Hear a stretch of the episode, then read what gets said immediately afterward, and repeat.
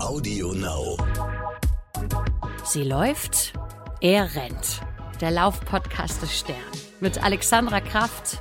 Das ist total schwer, jemanden zu finden, der zugibt, ich habe Long-Covid, weil es eine Schwäche ist. Und mit Mike Kleiss. Was mir aber fehlt, ich kriege nicht so einen richtigen Grip dran. Also dieses Thema ist lange nicht so präsent wie viele andere Themen. Und ich finde es bitter, weil es so viele betrifft von uns. Ich komme mal direkt zum Punkt. Guten Morgen, Alex. Wie geht's dir mit Covid? Und du hast es noch nicht gehabt, aber wie geht's dir mit der ganzen Situation gerade?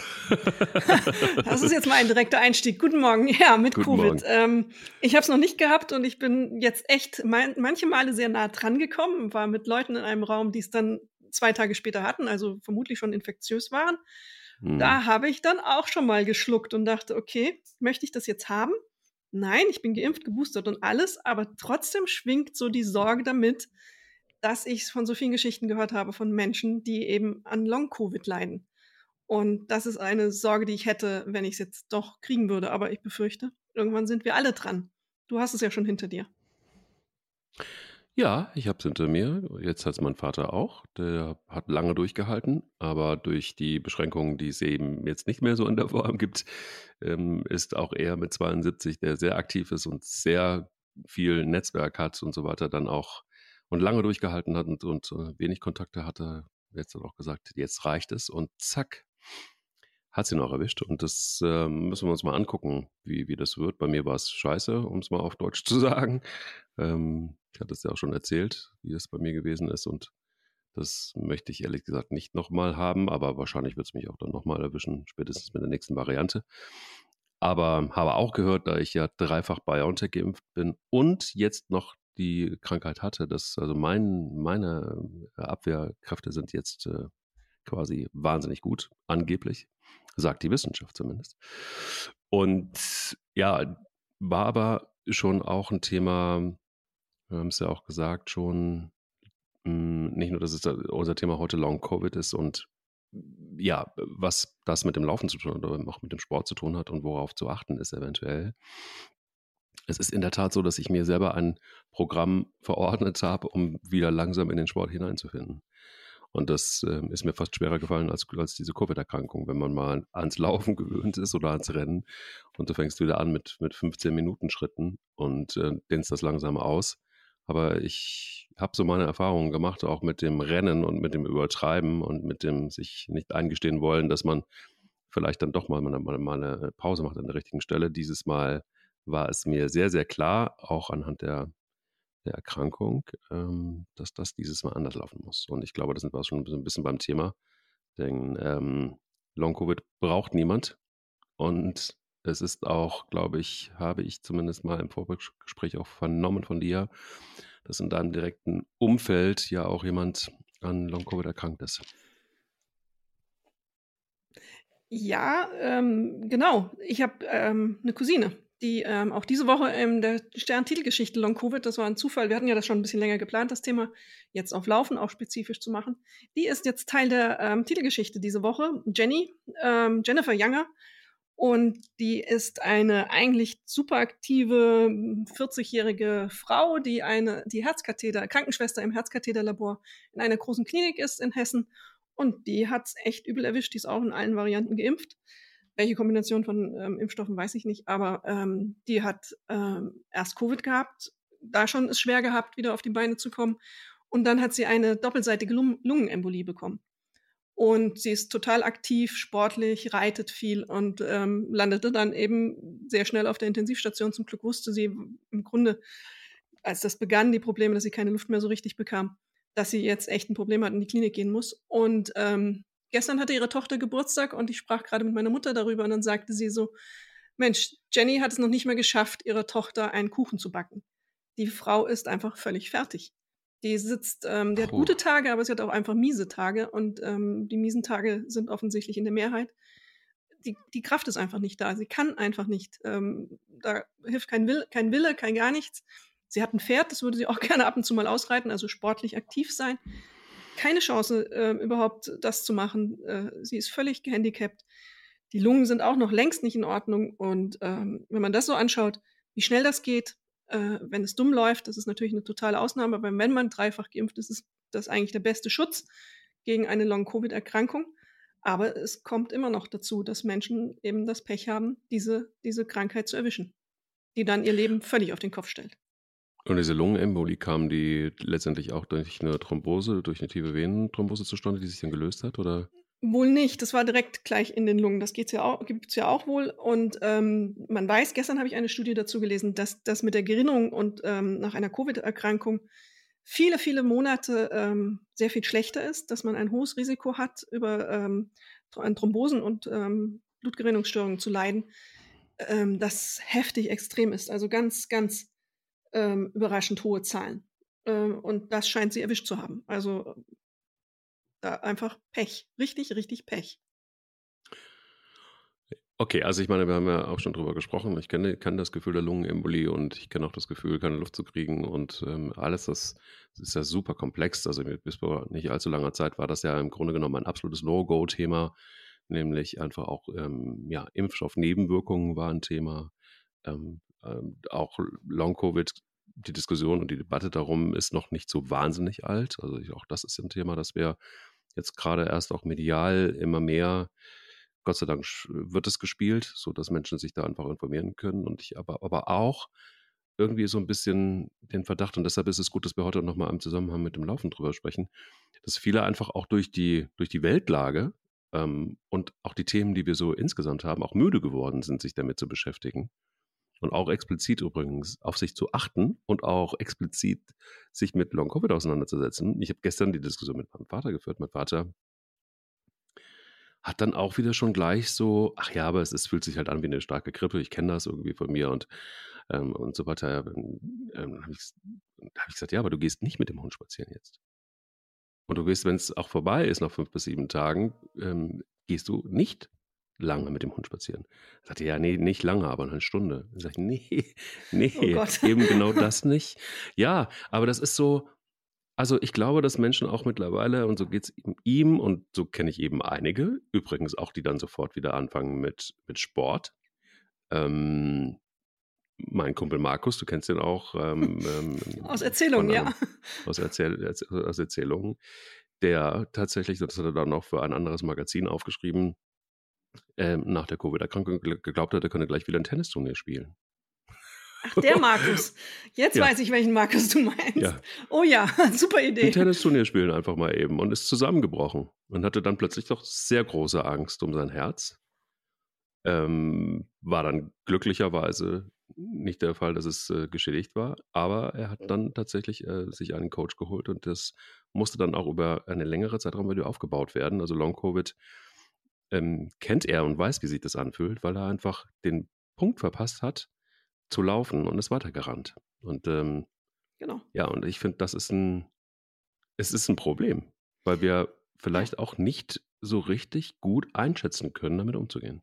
Naja, wir wissen eigentlich nichts über Long-Covid. Und ganz oft, weil, weil ja manchmal die Beschwerden so diffus sind, ein Großteil leidet an dieser Müdigkeit erstmal, dann in der Folge ähm, sind wir auch schnell darin, es so abzutun. Das ist doch ein bisschen Psycho, jetzt stell dich doch nicht so an. Das ist ja auch gesellschaftlich ähm, ganz gerne genommen. Aber wenn man genau hinschaut, wenn man wirklich genau hinschaut, kann man sagen, dass ähm, eigentlich der ganze Organismus leidet an einer Covid-Erkrankung erstmal. Und ähm, das ist kein, kein Witz, das ist kein Spaß. Das wird abgemildert in, in großen Teilen ähm, durch eine Impfung und durch das Boostern. Aber es gibt eben die, die Fälle, wo es nicht äh, ausreichend ist, weil die Virenlast vielleicht höher ist oder irgendwelche Vorbedingungen vorhanden sind, die dazu führen, dass es so austickt, diese Erkrankung. Und wir, man sagt, dass ähm, Long-Covid werden heute rund 200 Symptome zugeordnet. Also von Erschöpfung, Schüttelfrost, diesen sogenannten Brain Fog, ähm, Gedächtnislücken, neurologische Ausfälle, Geruchsverlust, Herzmuskelentzündung, diese Thrombose-Geschichten, 33 Prozent erhöhtes Risiko. Also irre, wenn man genau hinschaut. Aber weil, wir es, weil es eine neue Erkrankung ist und ähm, es ist auch ein bisschen unklar, ähm, es gibt keine, keine richtige Diagnose dafür heute. Die Leute, die Ärzte und die Forschung und die Wissenschaft ist vielleicht noch nicht so weit. Äh, wird das so ein bisschen, jetzt stell dich nicht an, geh arbeiten und ähm, geh mal runter vom Sofa. Wenn du so diese Fatigue ist ja auch immer gern genommen zu sagen, das bildest du dir nur ein. Äh, mhm. ja, ich glaube, für die Leute, die das haben, ist das sehr, sehr real und sehr, sehr schwierig.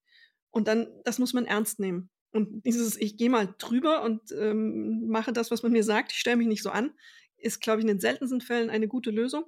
Und ähm, das wird noch dauern, bis wir durchdrungen haben, was da genau passiert im Körper. Aber ich habe schon zu Beginn der Pandemie relativ früh in New York mit einem Arzt gesprochen, der hat Beschwerden gesammelt von ähm, Patientinnen und Patienten, noch bevor es eben eine Covid-Impfung gab. Und der sagte damals schon, das ist über zwei Jahre her, aus seinen äh, ersten Daten aus den USA, die ja so besonders hart auch getroffen waren zu Beginn, hat er mir damals schon gesagt, wir müssen uns darauf einstellen, dass wir mit wirklich einer großen, großen Menge an Dauerkranken zu tun haben werden. Wir wissen ja auch gar nicht, geht Covid weg. Es gibt Fälle, wo es weg war nach einem halben Jahr ähm, oder auch vielleicht nicht. Und wenn wir sagen, in Deutschland waren mindestens 21 Millionen infiziert bislang mit Covid und wir jetzt an der ähm, Durchseuchung ja arbeiten aktiv, indem wir die Maskenpflicht abschaffen, kann man sagen, Pi mal Daumen, jeder Zehnte kriegt vielleicht Long-Covid. Dann weißt du, von welchen Zahlen wir reden werden. Und ähm, ich bin sehr, sehr froh, im Augenblick noch in Hamburg zu leben. Wir haben noch die Maskenpflicht in weiten Teilen. Wir müssen im Supermarkt die Maske tragen.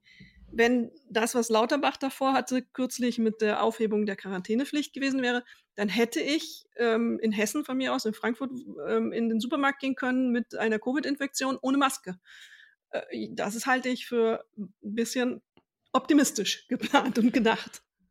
Das ist was, was, was sich, glaube ich, niemandem mehr so richtig erschließt, der sich auch nur annähernd mit diesem Thema beschäftigt hat, wo ich auch tatsächlich wirklich mittlerweile an einem Punkt bin, ähm, wo ich mir den Lauterbach so angucke und denke, was stimmt mit dem nicht? Also auch einfach schlicht und ergreifend schon auch bei der ganzen Appearance, wenn der, wenn er anfängt, Reden zu schwingen und, und, und uns die Welt und uns die Covid-Welt erklärt, ähm, das ist für mich schon an einem Punkt, wo ich denke, so, den muss man vielleicht irgendwie vor sich selbst schützen.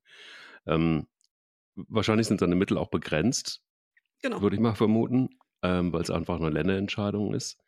Aber es ist trotzdem so, dass ich bin da komplett bei dir, dass wir jetzt, wir reden jetzt, na, auch noch nicht öffentlich, aber du tust es ja und ich stimme dir voll zu. Wir kommen jetzt plötzlich in eine Phase der Durchseuchung, wo das einfach auch gewollt ist, sonst würde man das ja verhindern.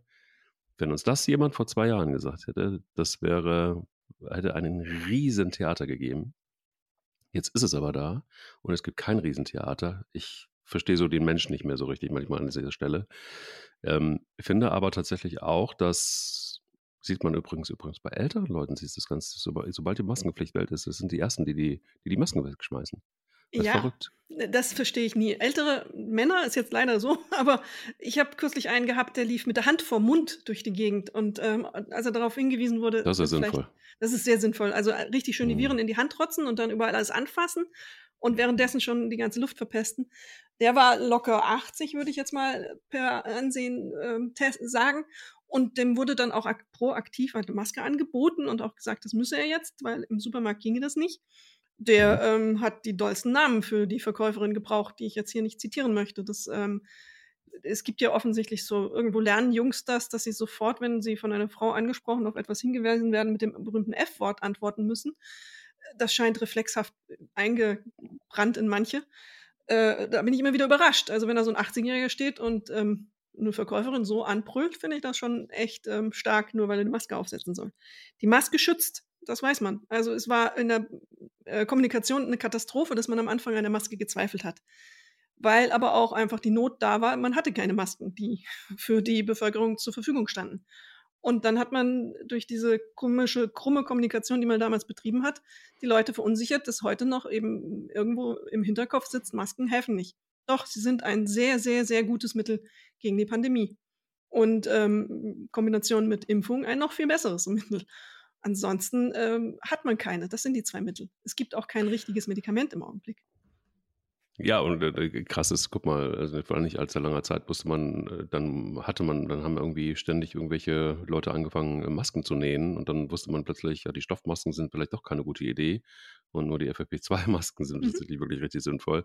Also man musste sich so ein bisschen entlanghangeln. Jetzt weiß man relativ viel, angeblich. Also ich denke immer, man weiß noch relativ viel, viel zu wenig, ähm, kommt aber doch um nicht umhin, das alles zu lockern und eine Durchseuchung in Kauf zu nehmen mit, ja, müssen wir mal gucken, wie viele Menschen das das Leben kostet am Ende des Tages.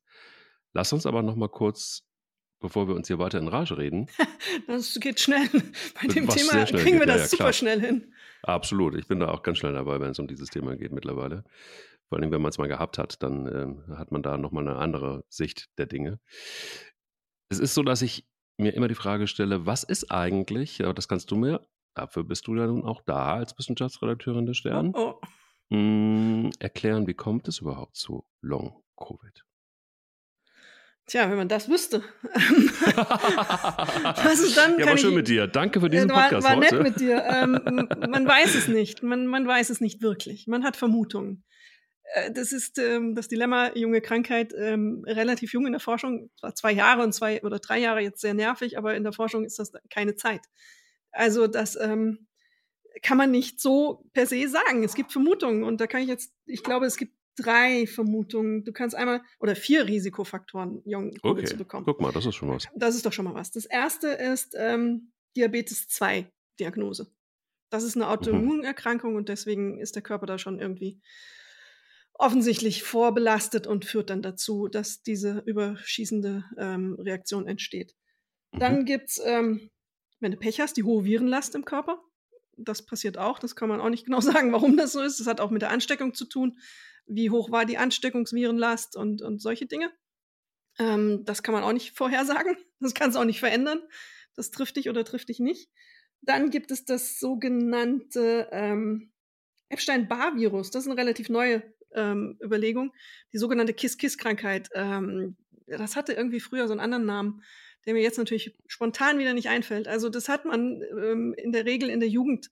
Das ist so ein diffuses, diffuser Infekt und den Virus trägt man dann ähm, in sich. Und ähm, das ist wie gesagt in der Kindheit. Ich glaube, mein Bruder hatte es, da war er schon ein bisschen älter, aber ähm, das Zeug steckt dann meistens in den Zellen irgendwo in dir drin. Und ähm, das steigert das Risiko zum Beispiel offensichtlich auch ähm, dazu, ähm, ein Long-Covid-Fall zu werden. Und da wird gerade relativ jung und neu noch geforscht. Ähm, das ist ein ganz guter Ansatz, so scheint es zu sein. Das scheint dann zu so einer Reaktivierung zu führen, wenn man dann infiziert war, des Epstein-Barr-Virus. Und dieser Epstein-Barr-Virus zeichnet sich zum Beispiel eben aus durch diese Müdigkeit. Es gab mal einen Fußballer, der daran erkrankt war und dann nie wieder Fußball spielen konnte, weil er auch da in dieser Stimmt. Phase der akuten Krankheit weitergespielt und hart trainiert hat, was ja dann eben, hat es erst nicht bemerkt und ähm, auch da, ne, Fußballer trainiert man drüber weg. Nee, das war nicht so eine gute Idee und der wurde auch ausgelacht am Anfang, er sagte, ich bin so müde, chronische Müdigkeitssyndrom hatte der. Also klassisch ähm, so ein Fall. Und ähm, von Schalke 04, glaube ich. Ja, ich glaube auch. Oder 1860 München? Ah, ist es nicht mehr. Kann auch sein. Ich erinnere mich auf jeden Fall an den Fall. Mhm. Und dann gibt es das Autoantikörpermolekül. Das ist Fall 4. Da forschen sie auch dran. Moleküle, die sich in ähm, die irrtümlich körpereigenes Gewebe angreifen, statt die Krankheitserreger zu bekämpfen. Die ticken dann aus. Ähm, das weiß man schon seit 2002 ungefähr, glaube ich, in der Charité wurde das ähm, entdeckt. Und ähm, das hat man jetzt, nee, nicht 2002, Quatsch, 2020 falsches Jahr. 2020 wurde es an der Charité schon bei schwer an Covid erkrankten Personen, die auch so neurologische Symptome zeigten, in Blut- und Nervenflüssigkeit gefunden. Und ähm, das scheint eine viele Hinweise zu geben, dass diese Autoantikörper bei Covid und Long-Covid ebenfalls eine Rolle spielen. Aber das sind alles Ansätze. Ähm, in Wahrheit weiß man es nicht. Okay. Weißt du aber, was mir noch fehlt, ist tatsächlich so, warum macht der Körper das überhaupt? Also warum kommt er auf die Idee, da jetzt unbedingt ähm, eine Never-Ending Story draus äh, machen zu wollen? Das will er ja auch ein, nicht. Weiß das man passiert. auch nicht, aber es, ja, es passiert, aber es so, der Körper ist ja sowieso manchmal ein Arschloch. Entschuldigung, dass ich das so sagen muss, aber ich meine, er spielt uns ja schon Streiche. Aber warum er jetzt dieses, diesen, dieses Covid, äh, den Covid-Virus so geil finde, dass er ihn noch länger behalten will, das äh, erschließt sich mir nicht so richtig. Das ist vielleicht auch noch eine sehr infantile Frage, aber es ist ja, liegt ja nahe irgendwo. Ne? Warum macht er das? Warum? Warum, warum? du siehst mich schweigen. das fällt mir nichts ein. Ja, ich meine, wahrscheinlich kann man natürlich dann auch die Frage stellen, ja, warum äh, findet der Körper Krebs geil und, und macht sich ja. selber kaputt? Also, ne, es ist wahrscheinlich genau, die geht in dieselbe Richtung. Ähm, viel wichtiger aber die Frage, was mache ich denn nun damit, damit ich es nicht kriege? Gibt es Möglichkeiten, es nicht zu bekommen? Gibt es, ähm, jetzt wirst du mir hoffentlich nicht sagen, ja, achte besser auf dich. Ja, vielen Dank dafür. Aber ja, also habe ich es gehabt, was kann ich tun, um, um, also sagen wir mal so, Long-Covid ist ja eins, aber auch die, die Folgen der Covid-Erkrankung, ähm, die sind ja teilweise wirklich, du hast es von deiner Cousine erzählt, auch wirklich krass und massiv. Lungenembolie, eine Geschichte. Also das Thema Herz ist einfach ein großes, ne? Ja. Das können wir, glaube ich, ja. soweit mal festhalten. Absolut. Das Thema Herz ist ein großes und darauf sollte man als erstes achten.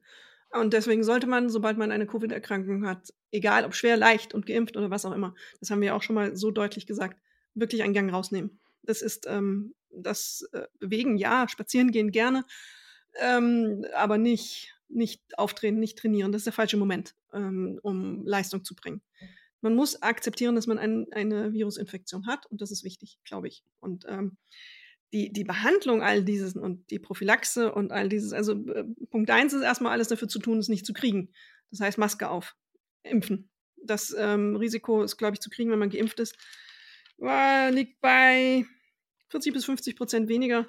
Und das finde ich schon mal ähm, sehr gut. Also das ordentlich. Hm. Ähm, ist schon mal was. Das ist ja gut. Ähm, also hat man ja Mittel. Ansonsten ist es relativ von, ja, von, von Langsamkeit geprägt. Man muss, wenn man wirklich dann Long-Covid, so wie meine Cousine oder die anderen Fälle, die in der Geschichte beschrieben wurden, die im Stern ist, muss man akzeptieren, dass der Körper neue Grenzen hat.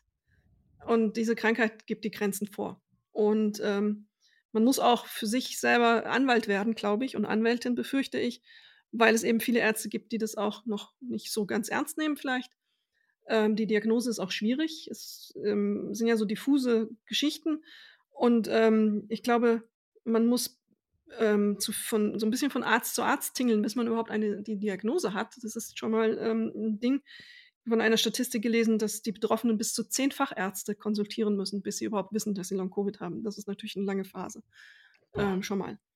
Und dann muss man äh, es langsam angehen lassen und wie gesagt die Grenzen anerkennen und dann langsam steigern. Und wenn der Körper sagt bis hierhin und nicht weiter, dann heißt das auch bis hierhin und nicht weiter. Viel mehr Mittel hat man dazu nicht und das ist Zeit, ist eins der wichtigsten Mittel. Zeit und Gelassenheit. Ähm, mehr, mehr geht nicht. Und ähm, es gibt ein paar Ansätze für Medikamente. Das ist ähm, das eine, wie heißt es? Ähm, jetzt muss ich in meinen Unterlagen nochmal genau gucken. BC 007 ähm, das ist an der Charité entwickelt worden. Das nimmt doch nur James Bond. Äh, genau, 007. Das ist ein bisschen ein unglücklicher Name, finde ich auch. ähm, äh, ein Medikament mit der Lizenz zum Töten ist, glaube ich, nicht so gut. Aber das ähm, wurde mal für schwere Herzerkrankungen entwickelt. Und ähm, das macht wohl diese Autoantikörper im Blut unschädlich. Das ist aber ganz, ganz neu in der Anwendung und im Gebrauch für Covid. Deswegen weiß man es noch nicht sicher belegt in Studien. Man, man hat Erfahrungen damit, die zeigen, dass es offensichtlich hilft. Und mhm. ähm, was passiert? Aber man muss auch sagen, hier ähm, eine Facharzt, also der in der Klinik in Flechtingen, die so sich spezialisiert hat auf Covid-Fälle, arbeitende, sagt, dass man in 20 Prozent der Fälle kaum Fortschritte erzielt, wenn jemand Long-Covid hat. Und ähm, das ist schon eine hohe Zahl, muss man ja auch mal dann wieder umrechnen auf, auf alles. Und das heißt ja auch Berufsunfähigkeit, eingeschränkte Arbeitsfähigkeit, eingeschränkte Leistungsfähigkeit auf alle Bereiche. Was ich schwierig finde an dem gesamten Thema ist, dass es so viel mehr als bei vielen anderen Sachen nochmal mehr auf uns selbst ankommt. Also du hast es ja jetzt gerade eben schon ein paar Mal angerissen, dass die Wissenschaft einfach noch nicht so weit ist, dass dieses Virus in dieser Art und dieser Auswirkung, Ausbreitung auch, ähm, dass wir da viel zu wenig drüber wissen. Wir haben einen Impfstoff, aber wir haben trotzdem noch relativ im Vergleich zu anderen Krankheiten relativ wenig Wissen. Dementsprechend bin ich aber auch aus jetzt der Erfahrung raus, ähm, da, die macht ja immer so ein bisschen klüger, hoffentlich, wenn man das akzeptieren kann für sich.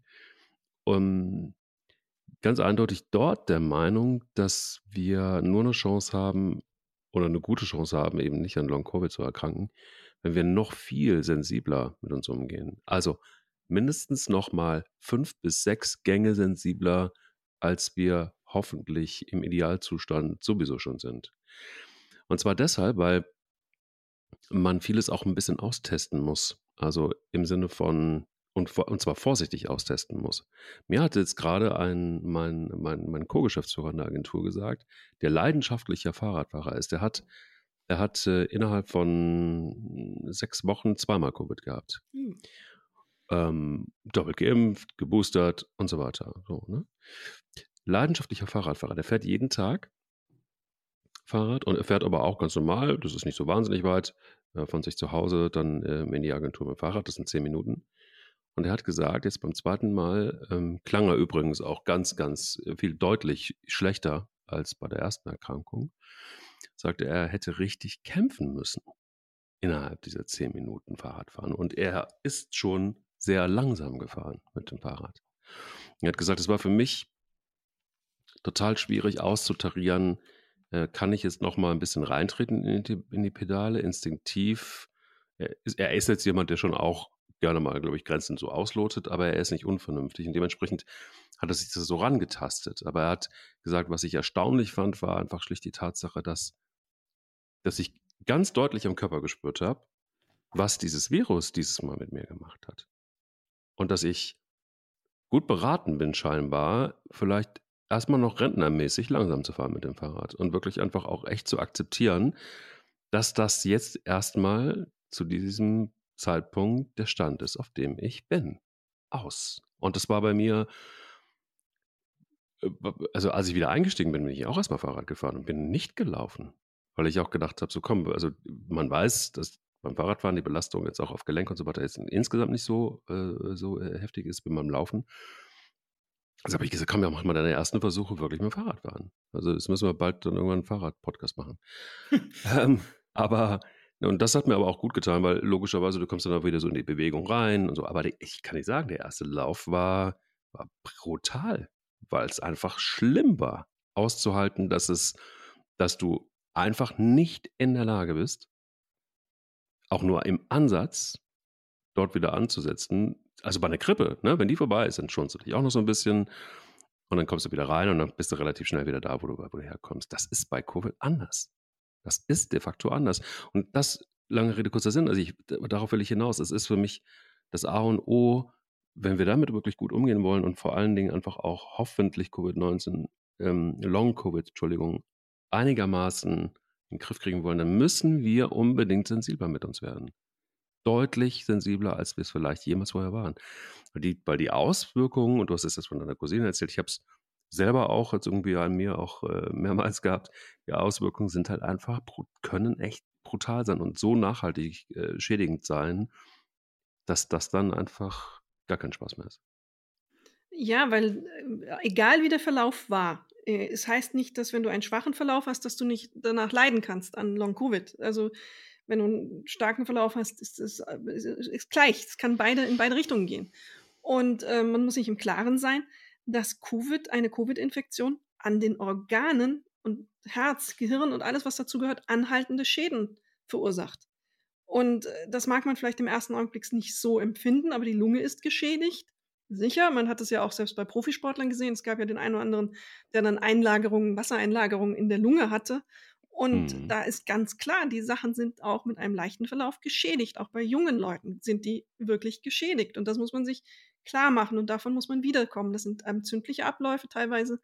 Und das braucht, man muss heilen im, im wahrsten Sinne des Wortes. Und dann zu sagen, ich gehe jetzt ähm, meinem gewohnten Training nach, ist nicht keine gute Idee. Ähm, auch wenn es sich im ersten Augenblick nicht so anfühlen mag. Man muss dem Körper die Gelegenheit geben, sich zu regenerieren. Und es gibt einfach auch erschreckende Ergebnisse. Man hat ja ähm, Leute, ähm, die, die eben diesen, diese Wirkung aufs Gehirn spüren, dieses Brain Fog, ich glaube, über 60 Prozent sagen, das haben sie, wenn sie an Covid erkrankt sind.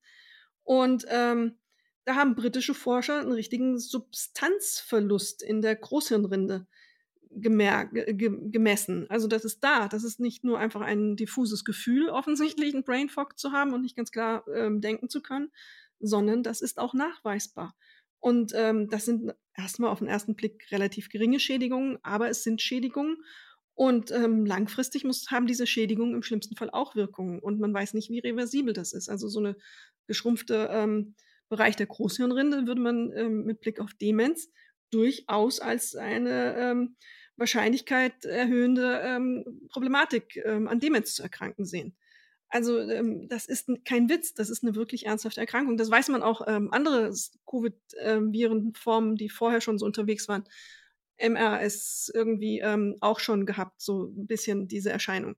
Aber nun ist es ja auch so, dass eben weltweit viele Menschen erkranken und wir auch ein bisschen genauer hinschauen. Und hinschauen ist auch nochmal ein Stichwort. Ähm, ich finde es total interessant, weil ich ja sagte, man muss auf den Körper hören und auch mal eine Pause machen und mal nicht die Grenzen austesten. Und erzählst dann von deinem Co. oder deinem ähm, Kollegen und der ja eher auch den Ansatz, man muss vielleicht dann doch mal ausprobieren, gewählt hat. Zwei von drei Frauen, äh, zwei von drei Fällen, die Long-Covid haben, sind Frauen. Ähm, und das kann man sich im Augenblick noch nicht so ganz genau erklären, warum äh, überdurchschnittlich viele Frauen betroffen sind. Aber es könnte sein, ähm, dass es auch daran liegt, dass Frauen mehr auf sich achten. Das ist der eine Ansatz der Erklärung. Ähm, und bewusster eben bereit sind, auch die Beschwerden dann anzuerkennen als Beschwerden, während die Jungs vielleicht wieder die Variante wählen, ah, das ähm, harte Kerl hat das nicht und ich spüre das jetzt nicht. Aber ähm, es wird auch zweite Variante der Erklärung, die dazu kommt. Immunfunktionen werden ähm, von den Genen auf dem X-Chromosom geregelt und ähm, wir haben ja bekanntlicherweise zwei und Männer nur eins. Ähm, deswegen sind unsere Immunreaktionen manchmal ähm, stärker, nicht nur manchmal sind auch oft stärker und ähm, können besonders heftig ausfallen. Und wenn es dann könnte auch ein Grund sein für diese Häufigkeit von Covid-Fällen bei Frauen, Long-Covid-Fällen bei Frauen. Ich bin nicht, äh, ich bin immer nicht so gut, wenn, wenn, äh, wenn es heißt, äh, Männer ähm, ähm, liegt, es, liegt es daran, dass Männer das nicht so richtig gut zugeben können. Also ich kenne Gott sei Dank auch genug Männer, die mittlerweile in, in, inzwischen, ähm, die, die das sehr gut können und die ähm, das teilweise auch übrigens besser können als ihre Frauen. Ähm, wenn man dann die, da in die Challenge gehen will. Also ich habe auch mehr und mehr die, so die Vermutung, dass Frauen sich Männern nähern in auch negativen Aspekten. Ähm, wo ich manchmal auch den Eindruck habe, das ist ein anderes Thema, dass sich Männer vielleicht manchmal auch teilweise schon wieder emanzipieren müssen. Das ist irgendwie, unsere Welt ist manchmal auch ein bisschen strange. Aber ich bin bei dir, dass das ähm, wahrscheinlich schon auch vom einen oder anderen Fall äh, das in die Richtung gehen kann. Was mich nur äh, so ein bisschen fassungslos zurücklässt, ist, wenn wir eigentlich wissen, dass wir nichts wissen, oder sagen wir aber zumindest wenig wissen, Warum dann das Ganze? Warum diese ganzen Lockerungen? Warum diese ganzen Halbinformationen, die dann durchs Netz wabern und teilweise aber auch haben wir, wir haben einfach, was das, was mir, was mir auffällt, ich würde mir manchmal wünschen, eine größere Transparenz wünschen. Also auch von Menschen übrigens, die ganz klar auch mal deutlicher erzählen, was mit ihnen passiert ist. Vielleicht auch bekannte Persönlichkeiten, die an Long-Covid erkrankt sind ähm, damit es einfach auch medial nochmal so ein Sprungbrett ist. Weißt du, was ich meine? So, dass man einfach mehr darüber weiß, dass man mehr zuhört, dass man mehr auch über Einzelfälle ähm, ähm, berichtet und dass man auch mehr erfährt. Denn wenn jemand, der bekannt ist, das wird immer so gecovert, habe ich den Eindruck. Ne? Also jetzt, gut, jetzt, ihr habt eine, im Stern eine Geschichte drüber gemacht. Nicht die erste Geschichte, ähm, andere Medien auch nicht. Was mir aber fehlt, ich kriege nicht so einen richtigen Grip dran. Also dieses Thema ist lange nicht so präsent wie viele andere Themen. Und ich finde es bitter, weil es so viele betrifft von uns. Und mir fehlt der Anpack. Mir fehlt, also warum gehen wir da nicht mehr rein? Warum gehen wir nicht mehr? Die Wissenschaft weiß, glaube ich, vielleicht auch schon viel mehr. Und immer dann, wenn Medien ein bisschen nachbauen, dann kommt so Stück für Stück was dabei raus und wird auch transparenter. Aber ich würde mir wirklich mal wünschen, dass auch Menschen mehr darüber erzählen, dass sie auch gerade bei Long-Covid, was passiert da? Wie vielfältig ist das? Damit wir vielleicht auch selber, solange die Wissenschaft noch nicht so weit ist, dass sie Medikamente dagegen hat, und so weiter, noch besser für uns sorgen kann. Ja, alles ja. Also ähm, ja, das, äh, das, ist jetzt eine, das ist eine sehr komplexe Antwort, die ich da jetzt geben muss. Also einmal hast du ja die Politik. Und ähm, da haben wir einfach einen Wechsel der Regierung gehabt und da gibt es eine Partei, die glaubt, dass ähm, die Freiheit des Menschen einem darin liegt, selber entscheiden zu können und zu dürfen, wie er sich schützt. Dieser Meinung kann man sein. Ich bin es nicht. Ich halte das für einen Fehler. Es gibt aber auch Menschen auf dieser Welt, in diesem Land, die ähm, schon den Satz Follow the Science als Provokation empfinden. Äh, wir haben ausreichend Wissenschaftler, die sagen, ich würde empfehlen, das ähm, nicht zu machen, allen voran Trosten und alle anderen auch. Äh, es ist im Augenblick wird das Gefühl ja vermittelt, ach Mensch, das ist ja nur eine Grippe noch, diese, diese Variante, die wir jetzt haben. Das ist sicherlich falsch. Und ähm, das Dritte ist, dass wir ein Internet haben, das nun frei ist. Und ähm, ja. ich fand es so schön, der Kollege Jörg Kachelmann, der ähm, sich irgendwann entschieden hat, ein sehr direkter Mensch zu werden nach den Erfahrungen, die er hatte der letzten Jahre, sagte in einer, einer Sendung zu diesem Thema kürzlich oder im Umfeld Internet und wie das Internet unsere Meinung beeinflusst, diesen Satz. Früher hatte jedes Dorf einen Dorfdeppen den hat man so äh, vor sich herreden lassen und ähm, hat ihm dann Bier geschenkt und gut war. Heute kann dieser Dorfdepp ähm, online gehen und wilde Thesen ins Netz ähm, stellen. Mhm. Und sie verbreiten sich mit ähm, Windeseile. Das sehen wir doch. Also es äh, früher äh, es zweifeln, es gibt so viele, die einfach sagen, ja, aber das kann man anders sehen, äh, wenn es um wissenschaftliche Ergebnisse geht. Und wir akzeptieren dieses, ja, aber das kann man anders sehen.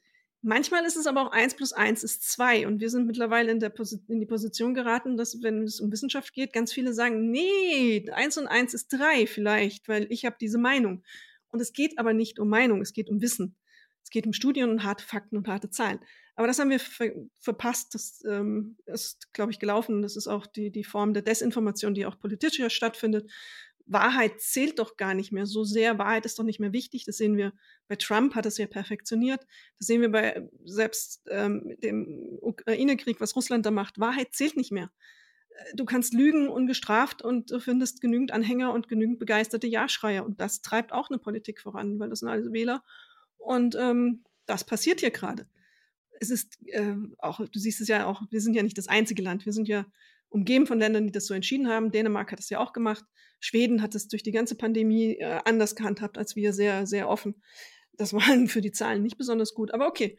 Aber ähm, selbst mit dieser Aussage Schweden, das war für die Zahlen nicht besonders gut, werde ich ungefähr 20 E-Mails bekommen, die mir erklären, doch, das war gut und aus denen den Gründen. Ja, du kannst offensichtlich, es gilt nichts mehr. Wahrheit ist nicht mehr so viel wert. Und jeder sucht sich mhm. das, was ihm gefällt. Ja, also ich, ich sage ja, mein Lieblingssatz ist ähm, in dem Zusammenhang immer ähm, sehr, sehr viel Meinung, wenig Wissen.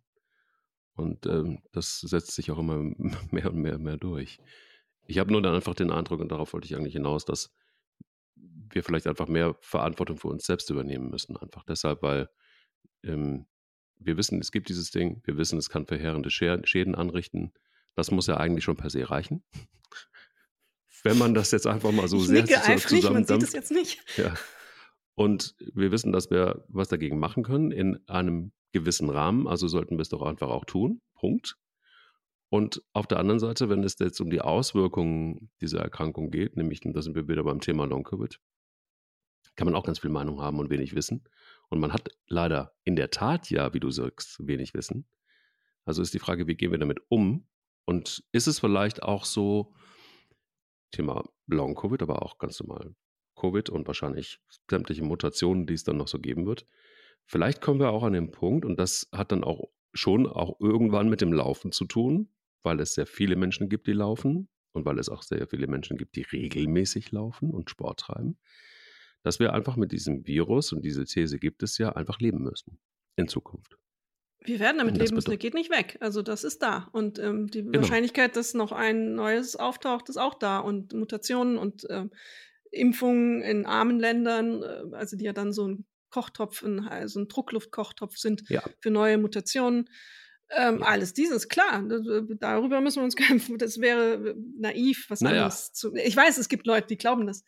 Ähm, es kann ja es kann ja auch wöchentlich eine neue Variante auftreten, die wieder tödlicher ist, ähm, die sich irgendwo zusammengemischt hat. Wir wissen es nicht, wie dieses Ding verlaufen wird. Und umso mehr Menschen infiziert sind damit, umso wahrscheinlicher die Gefahr, dass da irgendwo was entsteht, was wir nicht haben möchten. Plus die Gefahr, dass irgendwo ein neuer herkommt.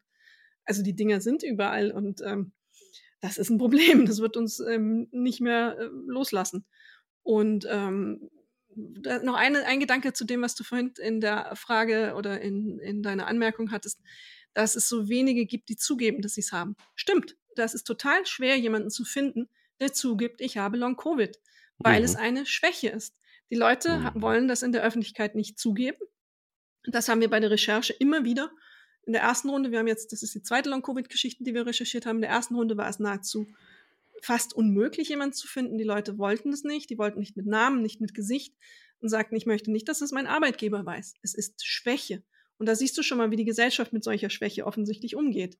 Und ja. jetzt für die zweite Geschichte war das auch, als ich meine Cousine fragte, sagte ich so, aber du musst dir halt überlegen, was das bedeutet. Du bist dann mit dem Gesicht und ähm, deinem Namen in einer Zeitung, die von vielen Menschen gelesen wird und auch von Kolleginnen und vielleicht auch von deinem Arbeitgeber. Das sind so Entscheidungen, äh, wo man ungern diese Schwäche und diese Einschränkung auch zugibt, weil du bist ja dann kein guter Arbeitnehmer oder keine gute Arbeitnehmerin mehr. Da muss sich auch was ändern. Also dieses, ähm, du musst funktionieren, auch wenn du das hast, das ist einfach schlimm in Wahrheit. Ähm, und es würde helfen, wenn eben, wie du auch sagst, da manch einer, der prominent ist, es zugeben würde, dass er Long-Covid hat oder überhaupt Covid erstmal infiziert ist. Ähm, das würde schon helfen, glaube ich, auch in der Wahrnehmung und in der Akzeptanz, dass es diese Krankheit gibt. Aber es gibt ja auch wieder ganz viele, die zweifeln überhaupt, dass es ähm, Long-Covid gibt. Also ja, aber es ist auch ein bisschen schizophren, ne? Weil, weil guck mal irgendwie in die sozialen Netzwerke, da frage ich mich auch immer, Leute, was ist denn mit, also das ist dann die andere Seite der Medaille, wo ich sage, Leute, was ist denn mit euch los? Warum überall siehst du irgendwelche ähm, äh, Schnelltests gepostet, wenn jemand positiv ist? Also, was ist denn hier kaputt? Was ist denn los mit euch?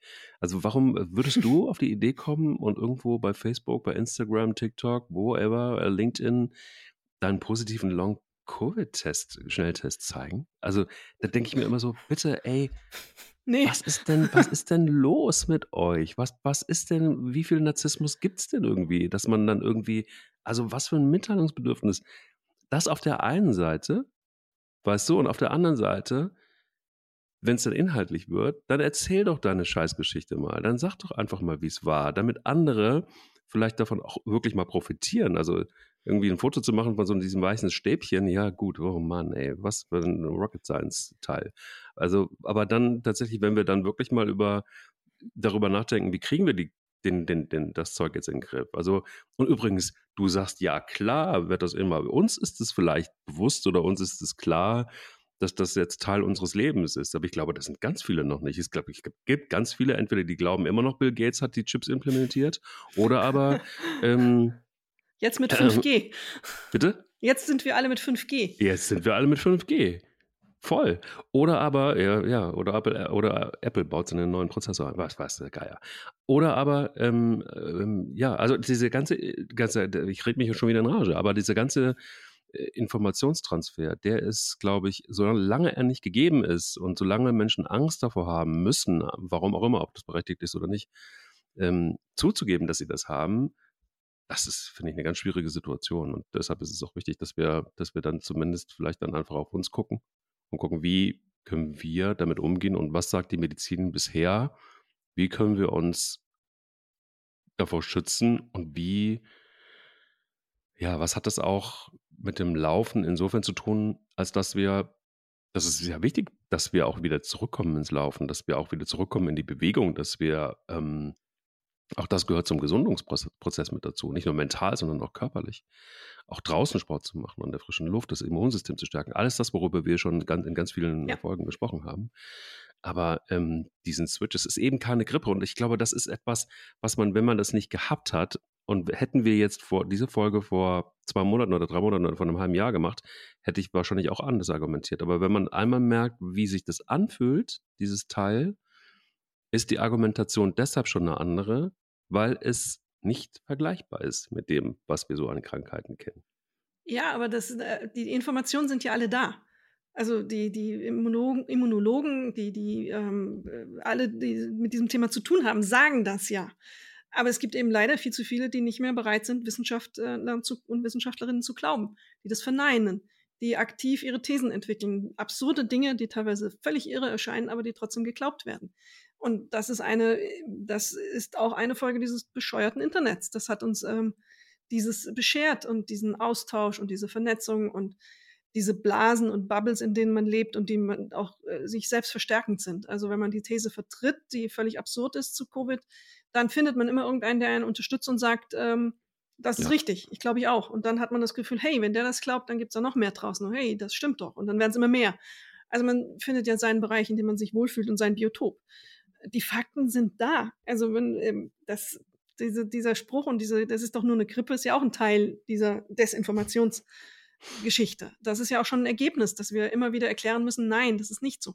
Andererseits ist man ja auch, und das weiß man auch aus Studien, in dem Moment, wo man solche Missinformationen diskutiert, also dass irgendeine schwachsinnige Verschwörungstheorie wieder unterwegs ist, ähm, macht man diese Dinge auch erst populär. Dann findet das erst noch viel mehr Anhänger. Also es ist nicht so, dass man die Leute aufklärt, sondern es findet dann noch mehr Anhänger.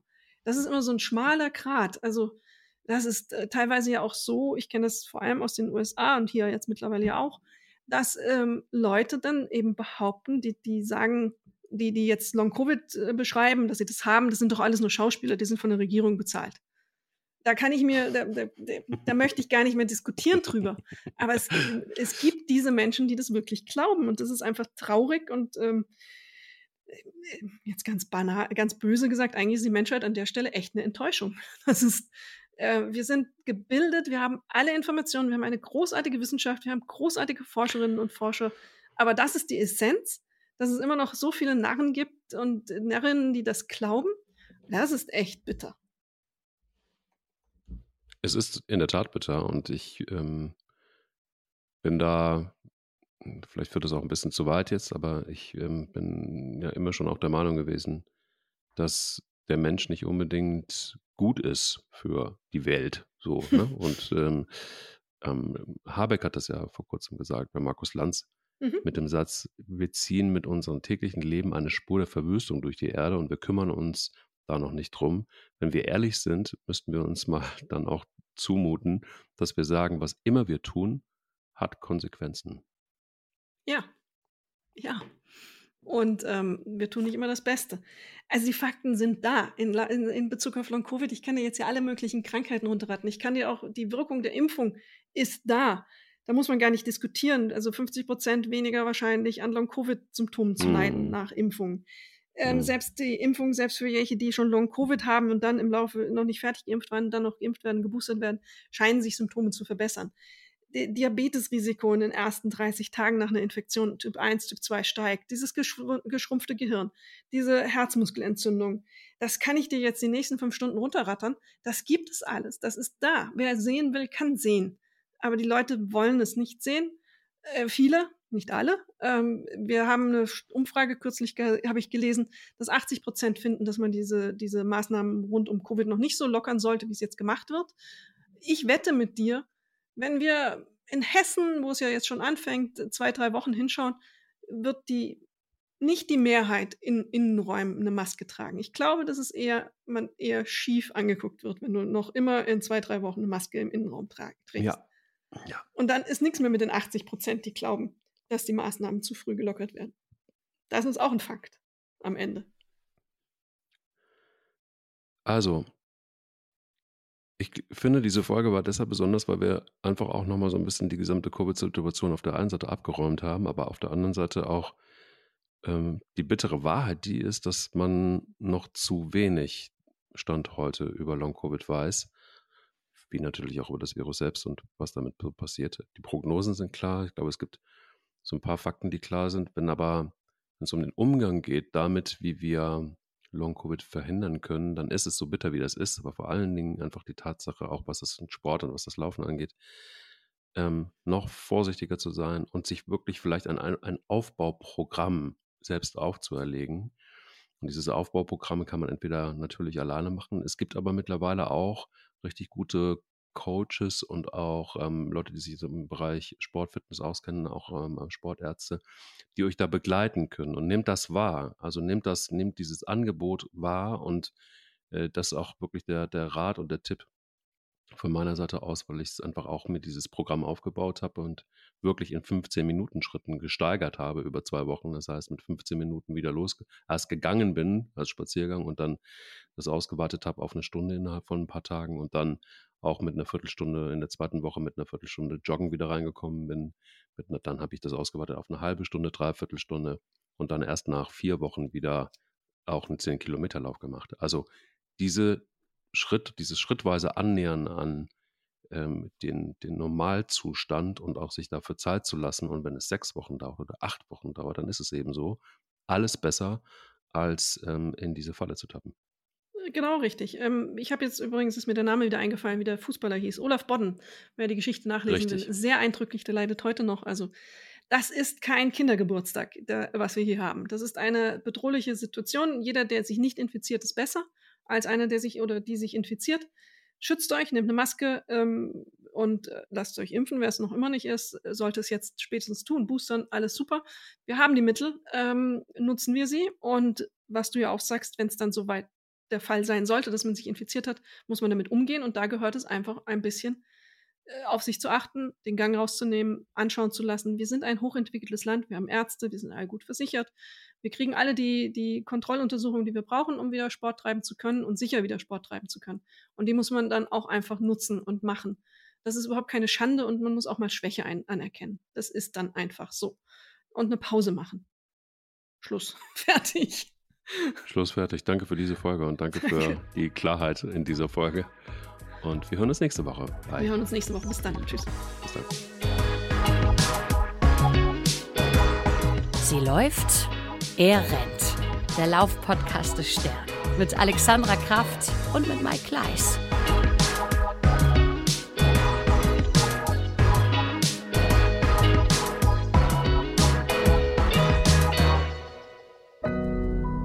Audio Now.